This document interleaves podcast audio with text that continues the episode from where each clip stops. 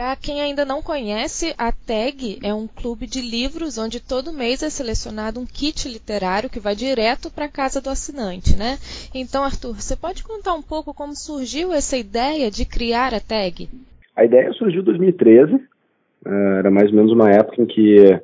os, os primeiros clubes de assinatura dessa nova fase, vamos chamar assim, estavam vindo para o Brasil é um movimento que veio do estrangeiro e para cá chegou clube de vinho, clube de produtos de beleza, clube de cerveja. E lá atrás a gente percebeu que não tinha nenhum clube de assinatura de livros. Uh, era um, sempre foi um interesse nosso, assim, trabalhar com literatura. E era uma época que a gente estava buscando oportunidades de, de carreira e de trabalho. Quando veio essa ideia de unir o mercado de clube de assinatura que estava vindo e estava crescendo com o interesse nosso de trabalhar com livros, pareceu fazer bastante sentido. A gente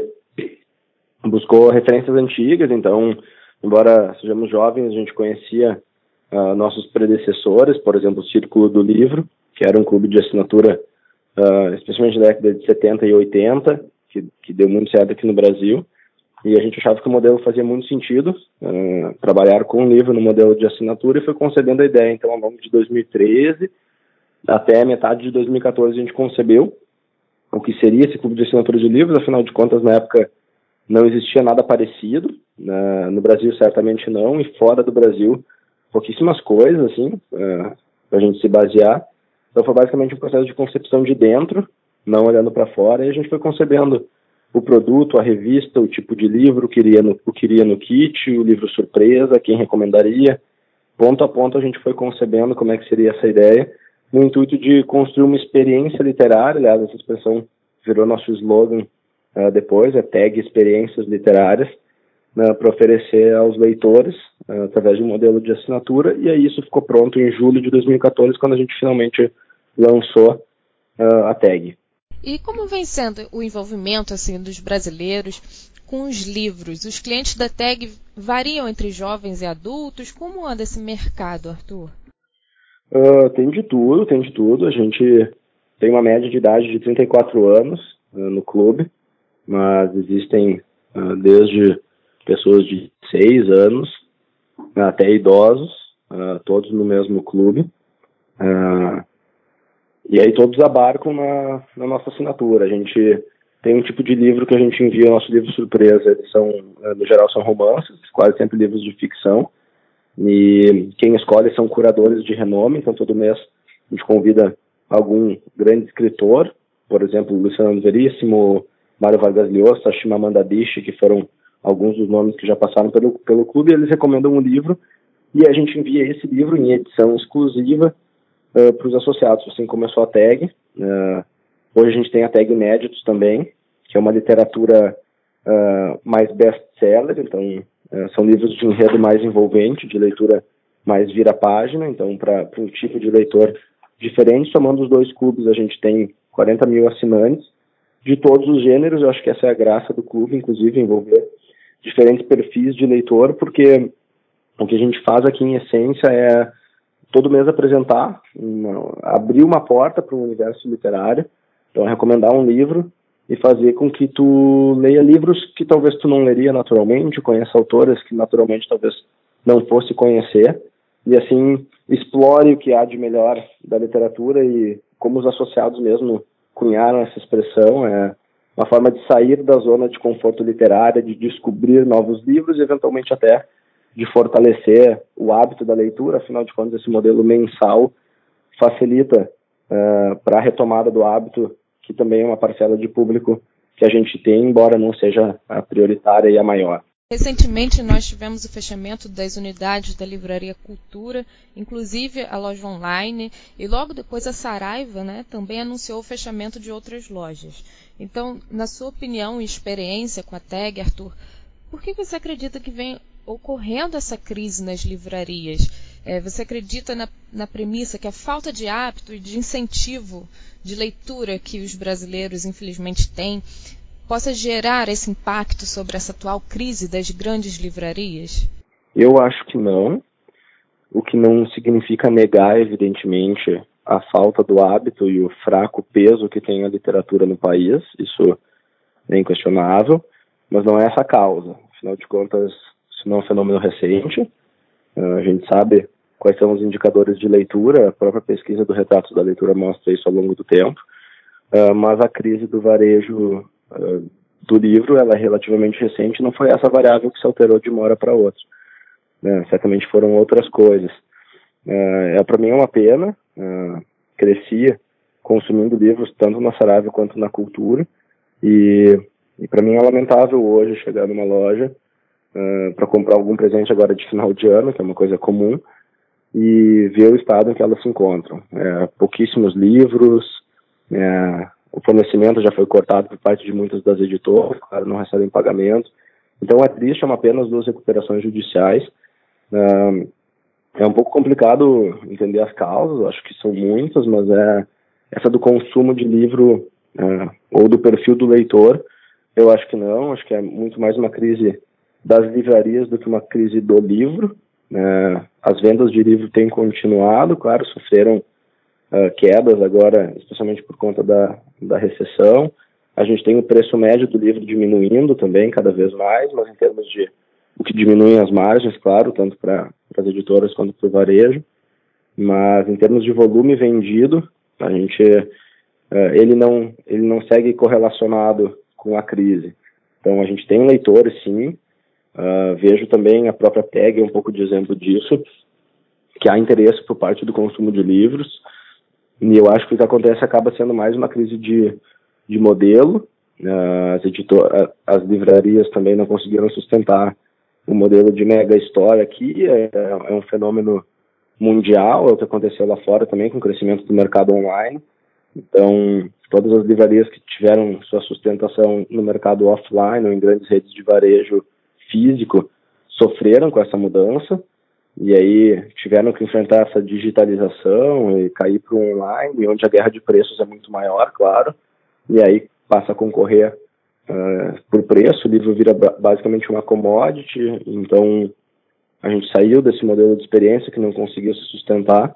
e começou a concorrer por preço, e aí as livrarias não conseguiram, uh, infelizmente, bancar essa margem, né? especialmente Saraiva e, e e cultura em comparação com uma Amazon da vida ou até uma B2W que são são mais enfim capitalizadas. E, e sofreram acabaram não conseguindo pagar as editoras que, que por sua vez interromperam o fornecimento. E aí e é o cenário infeliz que a gente se encontra hoje. Felizmente uh, não é uma crise de leitura ou de leitores ou de livros e, e, espero que o mercado consiga passar por cima com experiências como, inclusive a nossa, de clube de assinatura, mas que as próprias livrarias renasçam. Acho que a pequena livraria, tomara que renasça, como acontece um movimento parecido agora nos Estados Unidos, que as pequenas livrarias de bairro, depois de terem fechado as portas, estão algumas voltando, com um serviço um pouco mais de personalização, de recomendação, uh, ao velho modo. Não sei se isso vai acontecer ou se vai se sustentar, mas espero que sim, porque de qualquer forma livro é um produto muito importante, a gente tem que estar consumindo de diversas formas. Então, evidentemente, hoje me preocupo com, com o mercado, mas ao mesmo tempo a gente está nessa, nessa luta de, de, via clube de assinatura, oferecer um livro de uma forma diferente, de engajar o leitor e fazer a relação do leitor com o livro ser um pouco diferente daquela que ele estava acostumado no varejo, que não não significa negar essa relação do varejo, que sempre vai existir, para todos os livros que tu quiser comprar, mas o clube de assinatura cria uma alternativa. Acho que esse é, é um ponto importante, é o que a gente vem tentando trabalhar e felizmente tem dado certo. Antes tu tinha perguntado em relação ao perfil do leitor brasileiro e, e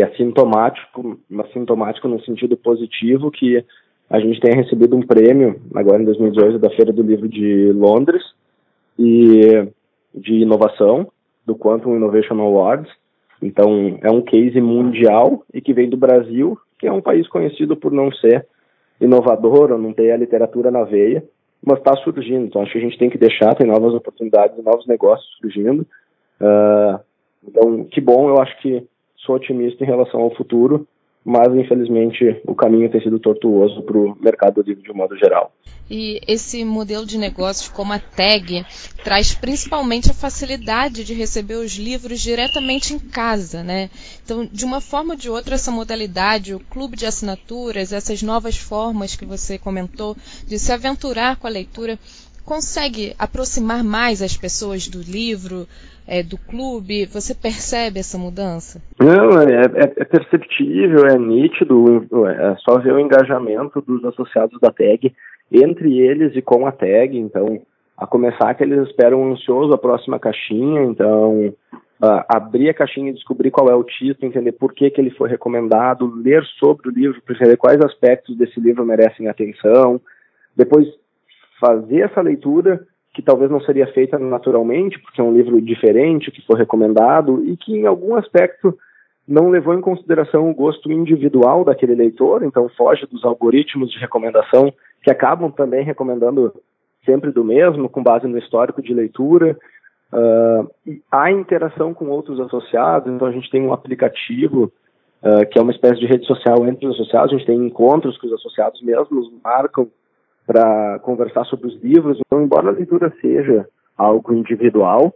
ela é também coletiva e quando a gente compartilha impressões ou lê resenhas posteriores, como é o caso dos conteúdos que a gente coloca na revista, ou conversa com outros leitores que têm perspectivas diferentes, isso também faz parte da leitura porque influencia a percepção que a gente tem da leitura. Isso a gente tem muito aqui no clube. Então acho que a gente conseguiu felizmente, criar uma experiência literária que, de fato, não só é inovadora, como é enriquecedora e o pessoal gosta,